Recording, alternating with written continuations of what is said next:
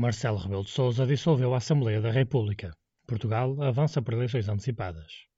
Encontro-me em condições de vos comunicar que decidi dissolver a Assembleia da República e convocar eleições para o dia 30 de janeiro de 2022.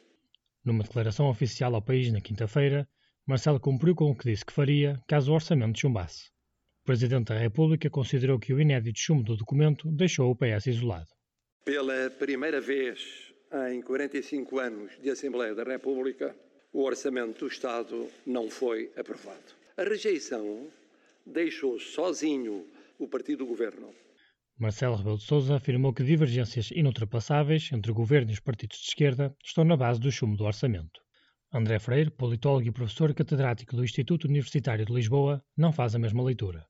Eu penso que o problema não é das divergências serem ultrapassáveis, é de não haver vontade política para as, as superar, para fazer aproximações das várias partes. Eh, eu acho que da parte do governo houve uma certa intransigência, da parte dos partidos à esquerda.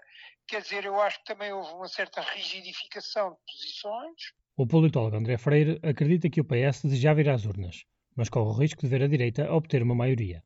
Portanto, acho que aí da parte do Partido Socialista não havia muita vontade política de aproximação e, no fundo, havia o desejo de ir a eleições com a tentativa e o desejo de obter uma maioria absoluta. O problema dessa estratégia é que, se não tiver uma maioria absoluta, e aí, com ou sem chega, não tenho dúvidas que, que, que vai haver alternância eh, de maioria.